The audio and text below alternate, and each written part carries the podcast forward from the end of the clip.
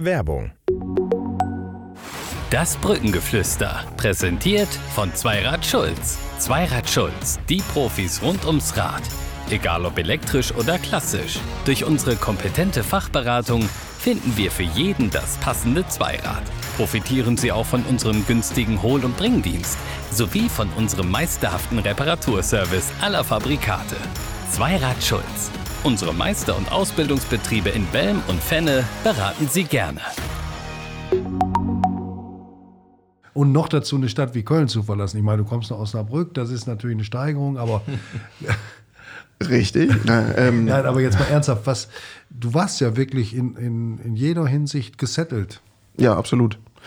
Ähm, ja, und übrigens so eine Stadt wie Köln, die verlässt man nie. Die, die trägt man immer mit sich im Herzen. Das ist auch, glaube ich, okay. Brückengeflüster. Der VFL-Podcast der NOZ. Brückengeflüster, der Podcast der NOZ in der Woche vor dem Spiel des VfL Osnabrück gegen den VfB Oldenburg und nach dem 2 zu 1 Sieg in Saarbrücken, der ganz besondere Merkmale hatte. Darüber sprechen wir. Das sind mein Kollege Malte Golsche und ich. Mein Name ist Harald Pistorius mit den beiden Co-Trainern von Chefcoach Tobias Schweinsteiger. Hier im Podcaststudio sind heute Martin Heck, der Co-Trainer, der als Nachfolger von Danilo de Sousa erst seit ein paar Monaten in Osnabrück ist, und Tim Dannebech, für den das Gegenteil gilt. Der ist nämlich zusammen mit Marc Heider der Dienstälteste im gesamten Team. Seit 2017, damals gekommen aus Chemnitz, ist er als Spieler und Co-Trainer im Dienst. Ja, herzlich willkommen euch beiden. Ich hoffe, ihr freut euch auf den Podcast. Vielen Dank. Ja, auf jeden Fall. Freut mich hier zu sein. Ja, ich freue mich auch. Vielen Dank für die Einladung. Malte, du hast die erste Frage an die beiden Gäste. Oh, das ist natürlich jetzt auch wieder gemein. Nein, äh, hallo ja auch erstmal von mir an euch drei. Ähm, ja, du hast den 2 zu 1 Sieg in Saarbrücken schon angesprochen. Ähm, Frage die erste an die beiden Co-Trainer. Was war entscheidend für den Sieg? Die Standards waren es diesmal nicht. Vollkommen richtig, deswegen würde ich die Frage direkt abgeben an Heckes. Muss ich wieder einspringen, wenn die Standards nicht funktionieren. ähm, ja, gut, man muss natürlich im Nachhinein äh, sagen, dass wir eine Menge Glück gehabt haben.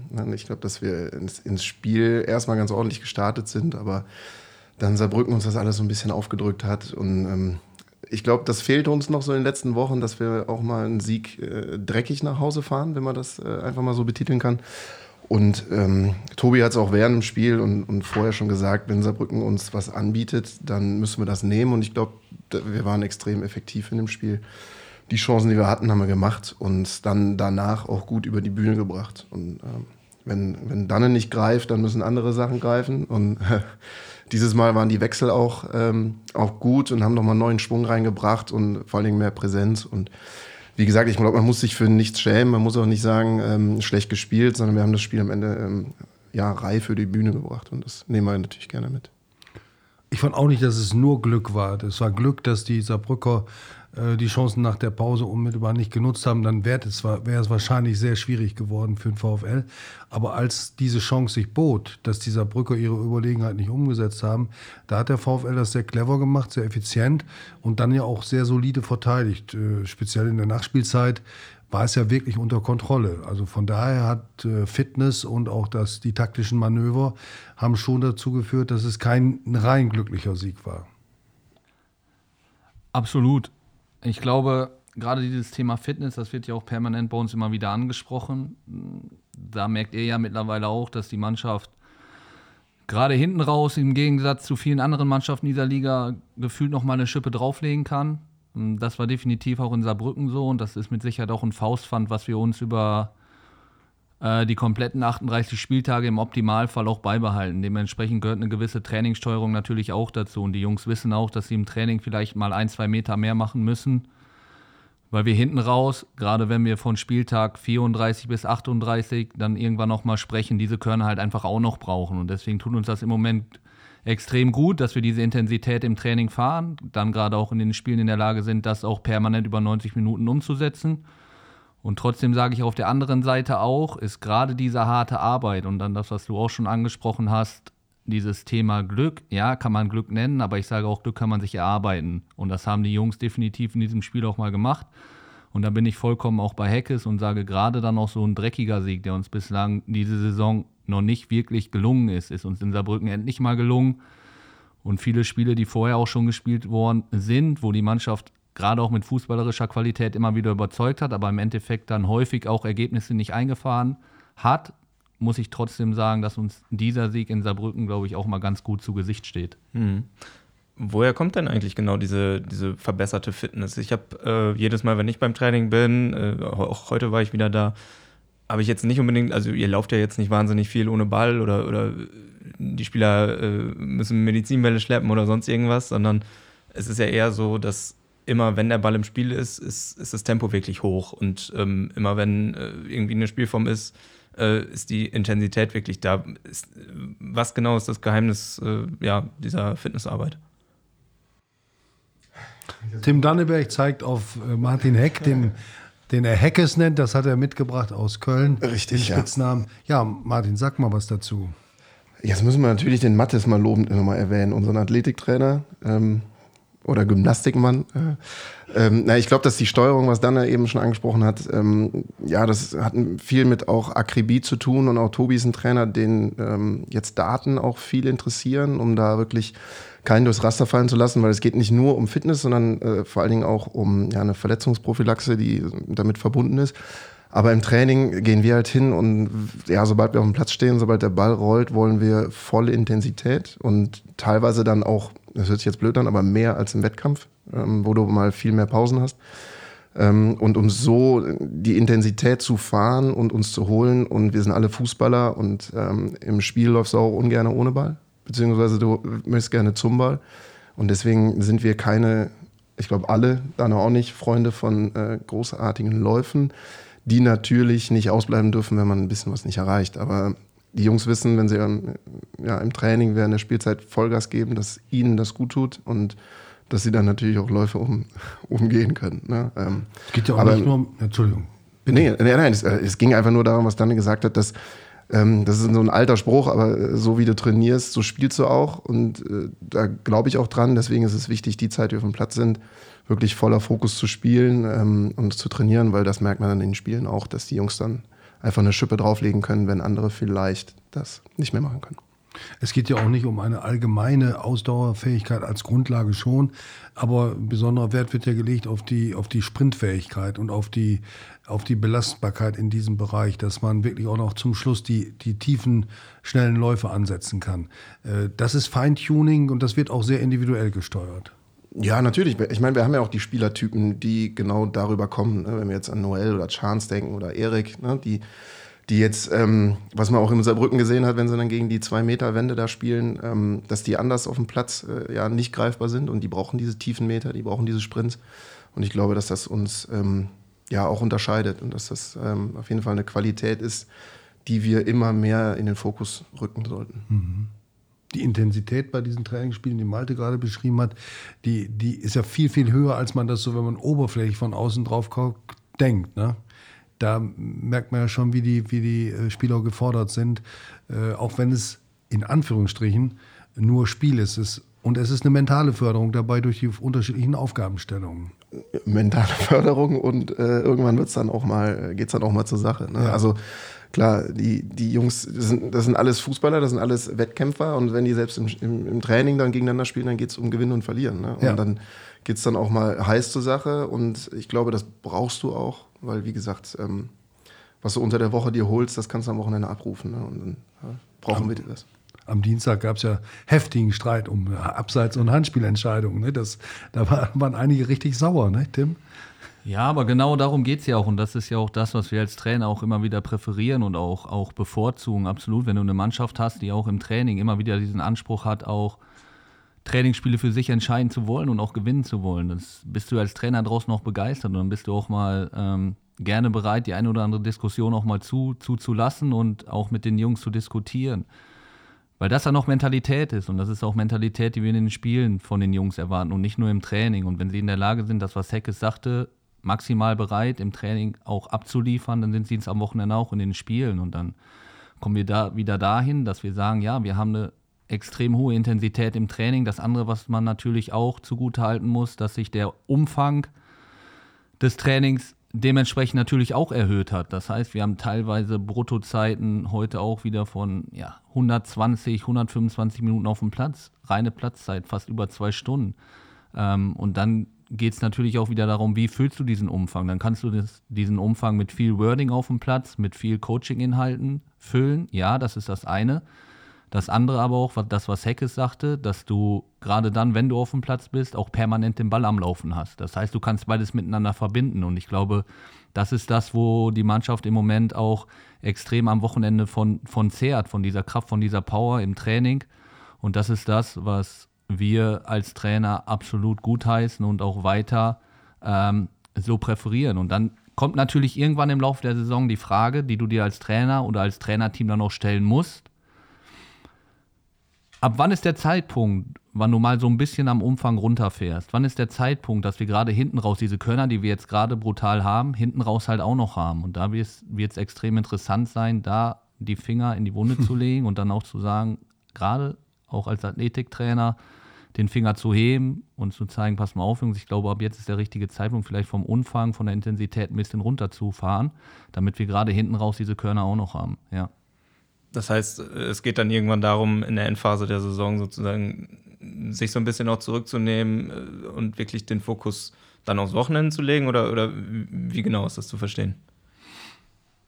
Ja, ich glaube schon. Unter der Woche solltest du definitiv damit anfangen, den Fokus fürs Wochenende schon hochzuschrauben. Das heißt nicht, dass du gerade in der Woche schon permanent versuchst, einen Schritt weniger zu machen, weil dann machst du den am Wochenende auch. Da sind mhm. wir wieder dabei, du trainierst so oder spielst am Wochenende so, wie du trainierst. Und das sollte nicht unser Anspruch sein. Unser Anspruch sollte sein, dann den Finger in die Wunde zu legen, wenn wir merken, dass der Umfang vielleicht zum gewissen Zeitpunkt der Saison zu hoch ist. Und das ist ein Fingerspitzengefühl, wo gerade unser Athletiktrainer natürlich noch mehr Datenwissen einfach hat, dort diesen Finger in diesen Momenten auch zu zeigen, im Absprache mit uns als Trainerteam, um dann ganz klar aufzuzeigen, pass mal auf, Männer, wir fahren unfassbaren Umfang, wir sehen, wie die Jungs davon profitieren aber irgendwann ist auch mal gut. Wir müssen vielleicht anstatt zweimal ähm, am Tag vielleicht eventuell nur einmal trainieren. So. Und das sind dann halt Fingerspitzengefühle, auch Gefühl für die Mannschaft entwickeln, Kommunikation mit den Spielern dann auch zu haben. Klar, wenn du mit Spielern redest, dann würden im Optimalfall, ja, lass uns einmal trainieren. Ja, klar. Mhm. So, aber das ist ja nicht unser Anspruch ja. und das ist auch nicht der Anspruch, den wir den Spielern vermitteln. Aber irgendwann kommt dieser Zeitpunkt, da müssen wir dieses Fachwissen als Trainer, was wir mitbringen, den Jungs dann auch, so wie wir es jetzt machen, versuchen zu vermitteln. Pass mal auf, Jungs, gerade jetzt, gerade hinten raus, je nachdem, wo wir in der Tabelle hinten raus stehen, ähm, den Finger einmal kurz in die Wunde zu legen, pass mal auf, das, was ihr bislang abgeliefert das ist überragend. Aber jetzt ist auch mal der Zeitpunkt da, wo wir mal ein bisschen runtergehen müssen vom Gas unter der Woche um dann maximal zu performen wieder am Wochenende. Mhm. Dann hoffen wir mal, dass, dass Mattes und das Trainerteam da ein gutes Fingerspitzengefühl hat. Ähm, zu einer guten Intensität und, und Fitness gehört natürlich äh, dann auch noch eine gute Stimmung innerhalb der Mannschaft. Heute war, heute war mal wieder so ein Tag, wo, wo Eule Beermann dann im Abschlussspiel das entscheidende Siegtor äh, geschossen hat, nach ja quasi Ansage des Trainers. Ähm, ja, danach gibt es natürlich dann das Siegerfoto und so weiter, aber äh, so eine gute Stimmung passiert natürlich nur bei guten Ergebnissen, ne? ich bin ja jetzt erst in der Zeit da, wo wir wirklich fast nur gute Ergebnisse gefahren haben. Deswegen kann ja. ich das vielleicht. Weiß man jetzt ja, woran es liegt. Ne? Können wir so stehen lassen. Ja, auf jeden Fall. Nee, ich glaube, dass, ähm, dass sich sowas natürlich auch entwickelt. Ne? Klar, Ergebnisse tragen immer dazu bei, dass du eine gute Stimmung hast. Aber ähm, eine, eine Mannschaft, die funktioniert, die kann das auch vielleicht ein Stück weit einordnen. Ne? Also nach dem Bayreuth-Spiel zum Beispiel, da waren, boah, dann Mittwoch oder so, Donnerstag war wieder irgendwie mehr Lächeln als, ähm, als Niedergeschlagenheit zu sehen. Mhm. Also es ist schon eine Mannschaft, die ähm, auch ein Kollektiv reagiert. Ne? Also mhm. dass die Emotionen gehören dazu und ich finde es immer gut, wenn man die Emotionen auch ausleben kann. Ähm, aber die haben sich unter der Woche nach diesem Spiel halt relativ gut wieder gefangen und gemeinsam diese Stimmung wieder reingebracht und auch wieder äh, in dem Abschlusstraining dann wieder gelacht und der Euler hat heute auch mehr Bälle irgendwo anders hingeschossen, äh, das stimmt, in die Kita oder äh, als, als Intor, aber am Ende macht er das Ding und alle haben sich dann äh, dafür natürlich dafür gefreut. Aber ich glaube, dass das entscheidend ist für die Performance, die wir auch abliefern können. Wir mhm. haben gerade über die Intensität gesprochen, die, die fährst du nicht, wenn du da keinen Bock drauf hast. Mhm. Und ich glaube, wenn, wenn die Jungs wissen untereinander, ähm, wer wie tickt und auch so sein darf, wie er ist und jeder hat seine Rolle, dann äh, ist diese Stimmung, glaube ich, äh, ausschlaggebend für den Erfolg. Deswegen würde ich im besten Fall sagen, die Stimmung ist zuerst da und der Erfolg kommt dann mhm. und nicht andersrum. Und die Stimmung bewährt sich dann auch oder zeigt, wie gut sie ist, zeigt sich eben dann auch, wenn, wenn es Misserfolgserlebnisse zu bewältigen gilt. Ne? Ja, ganz genau. Mhm. Jetzt machen wir einen kleinen Break, Malte, und mhm. äh, gucken mal ein bisschen intensiver auf, auf Martin Heck, den neuen Co-Trainer. Ähm, Heckes aus Köln, das gibt schon die, die Herkunft so ein bisschen vor. Aber interessanter ist auch noch äh, sein Weg zum VfL. Martin Heck hatte Anfang 2022 beim ersten FC Köln verkündet, dass er dort nach, ich glaube, 15 Jahren, 15, ja. nach 15 Jahren aussteigen wird am Saisonende, hatte kein, keine neue äh, Stelle und äh, ist ausgestiegen, obwohl er bei uns dann später gesagt hat, ich hatte einen tollen Job, die Arbeit machte mir unheimlich Spaß, meine Familie war bei mir in Köln und ich konnte mit dem Rad zur Arbeit fahren. Und trotzdem ist er gegangen. Das musst du jetzt nochmal erklären. Und noch dazu eine Stadt wie Köln zu verlassen. Ich meine, du kommst nach Osnabrück, das ist natürlich eine Steigerung, aber. Richtig. Nein, ähm, Nein, aber jetzt mal ernsthaft, was, du warst ja wirklich in, in, in jeder Hinsicht gesettelt. Ja, absolut. Ähm, ja, und übrigens so eine Stadt wie Köln, die verlässt man nie, die, die trägt man immer mit sich im Herzen. Das ist auch, glaube ich, okay. Ähm, nee, es war genau so. Also ich war 15 Jahre beim FC, ähm, habe relativ viele Mannschaften durchlaufen. Ich habe da auch studiert an der Sporthochschule, meine ganzen Freunde, meine Familie ist da.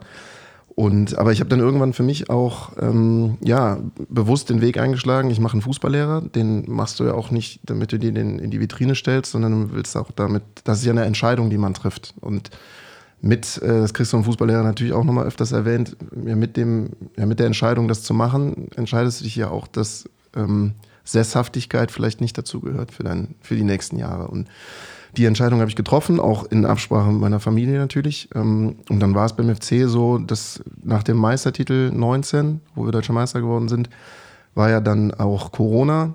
Und ähm, ja, die, die zwei Jahre, die waren dann für mich ich glaube, für jeden Fußballtrainer oder für jeden Spieler war das eine schwere Zeit. Und in der Zeit habe ich einfach gemerkt, dass, dass ich was Neues brauche. Für mich, dass diese Komfortzone mit allem, was ich gerade beschrieben habe, Familie, mit dem Fahrrad zur Arbeit und im Büro saß mein bester Kumpel, der war auch Trainer. Ähm, ja, dass diese Komfortzone, die muss ich verlassen, um für mich den nächsten Schritt zu gehen. Ja, persönlich, aber vielleicht auch, wenn man das, das Wort Karriere mag ich jetzt nicht, aber Laufbahn, ähm, wenn man da den nächsten Schritt machen möchte. Und ja, und dann habe ich gesagt, dass, glaube ich, für beide Seiten, für mich als auch für den FC, wichtig ist, dass man jetzt vielleicht mal was Neues macht. Ähm, weil auch so ein Trainer, glaube ich, kann sich ähm, so ein bisschen abnutzen. Und, und, das ist in der Jugend, glaube ich, wichtig, dass, äh, dass ähm, da immer jemand ist, der auch für die Aufgabe voll brennt. Und ich hatte mich entschlossen, dass ich ja den nächsten Schritt gehen möchte. Beim FC waren alle Positionen U19, U21 oder vielleicht bei den Profis sehr gut besetzt und äh, dann war klar, ich muss die, die Stadt mal verlassen. Du warst ja selber ähm, nie Profi. Das heißt, du bist so ein bisschen. Äh, Im Herzen schon. Ja, ja. Hast vielleicht äh, aber dementsprechend auch so ein bisschen anderen Blick auf, äh, auf den Fußball als, als, jemand wie Tim, der, der Ewigkeiten dritte Liga oder, und, und äh, im Profifußball halt eben aktiv war. Ähm, ja, wie ergänzt sich das so innerhalb des Teams, beziehungsweise wo siehst du dann sozusagen auch deine dein, deine Steckenpferde oder deine Stärken? Ähm, ja, ich glaube, dass das genau vielleicht auch das Erfolgsrezept sein kann. Ne? Dass du mit Danne jemanden hast, der die Spielersicht natürlich extrem gut versteht, weiß, wie so eine Mannschaft tickt oder was eine Mannschaft auch braucht, wie ein Spieler sich fühlt und weiß selber, wie Spiele ablaufen. Und ähm, wie du gesagt hast, ich war kein Profi. Äh, ich habe relativ lange noch gespielt, aber ich glaube, dass das, was ich beim, in diesem Werdegang in der Jugend mitgenommen habe, ist so dieser ja, der Blick aufs Detail, Ne, dass, dass du ähm, einem Spieler viel mitgeben kannst in der Wahrnehmung von, von Situationen. Ähm, ja, dass Fußball mehr ist als nur äh, ein Blick aufs Spielfeld und einen Spieler von links nach, nach rechts zu schieben. Und dass sich das äh, sehr gut ergänzt. Ne? Und ich glaube, dass es auch wichtig ist, dass man diese Kompetenzen zulässt. Ich würde, äh, glaube ich, dem Danne niemals erklären wollen, äh, wie so eine Kabine funktioniert. Da ist er mit Sicherheit äh, äh, der bessere Ansprechpartner als ich. Und wenn, so wie es bei uns jetzt gerade läuft, jeder hat seine Stärken, die werden ausgespielt und bringt sich ein. Und ähm, ich glaube, dass das so das Rezept sein kann, dass das alles sehr gut funktioniert. Wie ist es denn quasi von einem, äh, ja, ich sag mal, ich, ich sag mal so, U17, äh, Bundesliga und, und dergleichen, das ist natürlich auch schon sehr, sehr leistungsbezogener Fußball, aber es findet natürlich schon irgendwo in einem äh, ja, kleineren Rahmen statt als jetzt die dritte Liga zum Beispiel. Wenn am Samstag äh, die Bremer Brücke ausverkauft ist, ist das natürlich schon äh, dann nochmal ein bisschen anderes Gefühl. Wie, wie war das für dich jetzt so, diesen Sprung dann tatsächlich auch in den Profifußball zu machen? Ja, das, das ist ja das, was ich, was ich wollte. Ne? Also im Jugendfußball jetzt mal fernab von den Zuschauern, im Jugendfußball hast du immer eine relativ ähnliches äh, ähnliche Voraussetzungen jedes Jahr ähm, und bist in einem, wenn du in einem Club wie im, beim FC bist, in einem, in einem sicheren Umfeld. Äh, das heißt, du, du bildest die Jungs aus, das Ergebnis ist im besten Fall ein bisschen zweitrangig, weil die Saison eigentlich immer ähnlich läuft. Du wirst entweder oben dabei sein oder im Mittelfeld spielen, was anderes. So eine gewisse Drucksituation klammerst du ja auch bewusst aus. Und ähm, ja, ich wollte ja genau diesen Schritt machen. Ne? Ich mhm. wollte ja jetzt genau äh, dahin kommen, vor 15.000 an der Bremer Rücke zu spielen, ähm, diese Emotionen zu spüren, wenn es läuft, wenn es vielleicht auch mal nicht läuft, weil ich glaube, deswegen sind wir alle irgendwann mal als Kind auch auf den Platz gegangen. Ähm, nicht irgendwie vor, vor, vor äh, Weizenfeldern zu spielen, sondern am besten vor so vielen Zuschauern wie möglich. Also ich glaube, genau wie ich das beim Fußballlehrer eben gesagt habe, du entscheidest dich ja dafür, du willst es ja auch. Manchmal ist es natürlich ähm, auch mal unangenehm, aber ich glaube, der Mehrwert äh, im Profifußball ist genau das, dass, dass die Emotionen viel mehr in den Vordergrund rücken. Ne? Ja. Du hast aber schon einige Spiele auch in der Jugend äh, des 1. FC Köln gemacht, die, die herausragend waren. An erster Stelle sicherlich das Finale um die deutsche Meisterschaft mit der U17 in, in Dortmund, glaube ich. Ne? Ja, genau. Ähm, 10.000 Zuschauer. Und äh, ihr habt es dann geschafft. Ähm, Im Halbfinale habt ihr Bayern München ausgeschaltet und dann das Finale gegen Dortmund gewonnen mit Mukoko mit Knauf, die Dortmunder und ja, natürlich auch eine bärenstarke Truppe. War das so der emotionale und sportliche Höhepunkt deiner Zeit beim FC? Boah, ja, also natürlich äh, war das schon ein sehr einzigartiges Erlebnis, das muss man sagen. Ja, mit ähm, allem, was die Saison hergegeben hat, weil wir natürlich, ehrlich gesagt, wirklich nicht darüber nachgedacht haben, irgendwann mal in diesem Finale zu spielen. Und sich das alles ergeben hat. Ähm, und am Ende diese, dieses Halbfinale, vor allem das Rückspiel in, in Köln, äh, man muss sich das so vorstellen, da ist ein kleines Stadion, das Franz-Kelmer-Stadion, das, das gibt es seit gefühlt oh, 80 Jahren und das war nie wirklich ausverkauft und auf einmal komme ich aus den Katakomben und dann ist das ran, äh, restlos äh, ja, besetzt, dieses Stadion und das hat mir schon gezeigt, was das alles bedeutet für den Verein auch. Ne? Und das, das war für mich fast noch das... Ähm, schönere Spiel als das Finale, mhm. weil das Finale war einfach so ein Gefühl, dir kann ja nichts passieren, du hast ein tolles Erlebnis und wenn du am Ende gewinnst, ist Weltklasse und wenn nicht, hast du trotzdem eine super Saison gespielt. Ähm, das emotionalste Spiel war allerdings das letzte gegen Leverkusen. Also das war, mhm. weil da war dann wirklich mal so ein bisschen Druck auf der Pipeline und äh, durftest 2-0 verlieren und verlierst auch 2-0 und wirst trotzdem qualifiziert. Also ähm, das war so eigentlich der emotionalste Höhepunkt. Aber Jetzt rückblickend, weil wir auch heute durch Zufall im Büro darüber gesprochen haben, rückblickend waren es nicht die Spiele, die für mich so das ähm, sind, an, an das ich mich am liebsten erinnere, sondern die Menschen. Also sei es die Spieler in erster Linie natürlich, aber auch meine Kollegen, die, die Jungs, die ich begleiten durfte, die heute dann äh, in der Bundesliga spielen, in der Champions League spielen und wenn man sich wieder trifft, ist es dann doch noch so wie früher und also das ist eher das, was mir hängen geblieben ist, das sind diese persönlichen Beziehungen. Mhm. Ähm, klar, tolle Spiele, ja, aber ähm, diese Beziehungen, die sich da aufgebaut haben mit den Jungs, die sind das, was mir in Erinnerung bleibt. Gehen wir nochmal zurück zu Tim und zu deiner Laufbahn und dem Ende. Ich habe es noch gut in Erinnerung, die letzte Saison 18, 19 Aufstieg und für dich war es immer mit einer kleinen Träne im, in einem Auge versehen, weil du eben nicht mehr so oft, wie, es, wie, wie du es in deiner ganzen Karriere gewohnt warst, in der Startelf standst. Wir haben damals oft drüber gesprochen und du hast, das Sympathische war eigentlich, dass du nie einen Hehl darüber gemacht hast, wie sehr du dich ärgerst, aber gleichzeitig auch keine Zweifel daran gelassen hast, wie sehr du dich für die Mannschaft dann einsetzt. Ähm, das hast du vorgelebt und das ist, glaube ich, auch etwas, was du jetzt wieder gut gebrauchen kannst, weil du kennst die Position, äh, die viele eurer Reservisten, die einen Anspruch auf den Startelfplatz erheben könnten, im Moment haben. Ja, definitiv. Ich muss auch sagen, dass viele unserer Spieler, die im Moment so ein bisschen in der zweiten Reihe schwimmen, mit Sicherheit in anderen Drittligisten wahrscheinlich sogar potenzielle Startelf-Kandidaten wären. Jetzt sind sie trotzdem ein Riesenteil dieser Mannschaft und tragen genauso wie die Elf, die im Moment auf dem Platz stehen, zum Erfolg bei, dass die Mannschaft auf dieser Erfolgswelle gerade schwimmt. Und trotzdem merkst du jedem Spieler an, und das war mir als Spieler auch immer extrem wichtig, dass ich immer den Anspruch an mich selber hatte, auch zu spielen. Ob es dann am Ende dafür reicht oder nicht, aber ich habe dem Trainer immer versucht, im Training unter Beweis zu stellen, dass ich der Richtige bin für die ersten elf. Und genau das Gleiche versuchen wir, ich nehme da alle komplett rein mit ins Boot, ähm, den Jungs auch Woche für Woche zu vermitteln. Macht es uns so schwer wie möglich. Macht es uns so schwer wie möglich, dass wir euch nicht aufstellen. Und haben die Jungs diesen Anspruch, dann hast du automatisch einen enormen Mehrwert auch im Training, gerade auch für die vermeintlich ersten elf, die im Moment relativ häufig auch anfangen, dass sie wissen, oh, ich darf keinen Zentimeter nachlassen, weil mein Hintermann, der drückt richtig. Und das ist, glaube ich, das, was uns im Moment auch so ein bisschen von Erwol Erfolg zu Erfolg gerade auch ähm, schwimmen lässt, dass da unfassbar Konkurrenzkampf da ist auf der einen Seite, dass aber auch keiner ja, mit der jetzigen Situation auch zufrieden ist, sondern du hast schon dieses Gefühl auch innerhalb der Mannschaft, dass die Jungs einfach mehr auch wollen. Und das ist etwas, was wir auch permanent versuchen, den Jungs zu vermitteln, gerade dann auch von außen. Und ähm, im Moment macht es unfassbar viel Spaß. Ja, du hast gute Stimmung, aufgrund dessen natürlich auch, weil die Erfolgswelle da ist. Ähm, und trotzdem ist es so, dass wir jeden Tag, jede neue Woche neu betrachten müssen und jedes Spiel maximal fokussiert angehen müssen. Mhm einer, der äh, ja momentan so eine ziemlich ähnliche Situation eigentlich hat, äh, wie du sie eben damals hattest, ist Mark Haider. Ähm, sprichst du darüber viel mit ihm oder ist er eher so der Typ, der, äh, der darüber gar nicht viel reden muss? Oder wie, wie ist so das Verhältnis dann zu ihm jetzt momentan? Ja, wir sprechen allgemein nicht nur mit, mit Heidi viel, wir sprechen tendenziell mit vielen Spielern, aber trotzdem jeder, der Heidi kennt und ich glaube, ganz Osnabrück kennt Heidi und weiß, wie ehrgeizig er ist und dass er natürlich auch einen gewissen Zeitraum einfach gebraucht hat, um sich wohlzufühlen äh, in dieser Rolle. Ähm, ich muss sagen, wohlfühlen ist wahrscheinlich sogar das falsche Wort, weil er das niemals tun wird.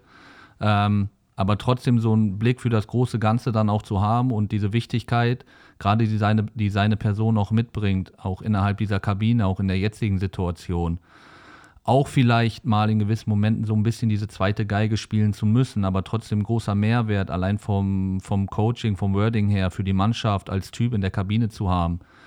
Ich glaube, da ist Heidi in letzter Zeit extrem gewachsen und da meine ich jetzt nicht nur die letzten Wochen, sondern jetzt auch schon mit, mit Beginn der Rückrunde, dass er einfach merkt, dass er zum einen hohen Stellenwert hat in dieser Mannschaft und gerade auch als Typus eine extreme Wichtigkeit hat, auch wenn er nicht punktuell als Kapitän immer wieder auf dem Platz steht. Aber ich habe es gerade schon gesagt, er ist Kapitän dieser Mannschaft und dementsprechend erwarten wir auch von ihm, dass er genauso als Typ dann auch funktioniert. Und es ist ja auch, äh, ist ja auch so, dass er, dass er sportlich definitiv noch seinen Wert hat. Er hat ja, glaube ich, die meisten Joker-Tore der Liga, glaube ich, erzielt, wenn mich nicht alles täuscht. Also auf jeden Fall auch ein, ein Spieler, den, den ihr auch immer wieder gerne reinwerft. Ne? Ja, weil du bei Heidi einfach immer wieder auch weißt, was du von ihm bekommst. Du bekommst maximalen Einsatz, du bekommst maximale Leidenschaft. Das hat man jetzt auch in Saarbrücken wieder gesehen. Ich glaube, er zusammen mit Jannis waren mitentscheidende Faktoren auf dem Platz in diesem Moment, warum wir das Spiel gedreht haben. Ne? Mit seiner Lebendigkeit, mit seiner Agilität und dass er einfach niemals zufrieden ist. Er hat ja den Anspruch auch permanent, selbst wenn es 2-1 geht, steht für uns in dem Moment auch noch aufs Dritte zu gehen und so extrem ehrgeizig ist. Und wenn du das oder ihn allgemein als Persönlichkeit nicht nur in den Spielen, sondern auch im Training beobachtest, dann siehst du halt einfach, was er auch in seiner jetzigen Rolle für einen Mehrwert für diese Mannschaft sein kann.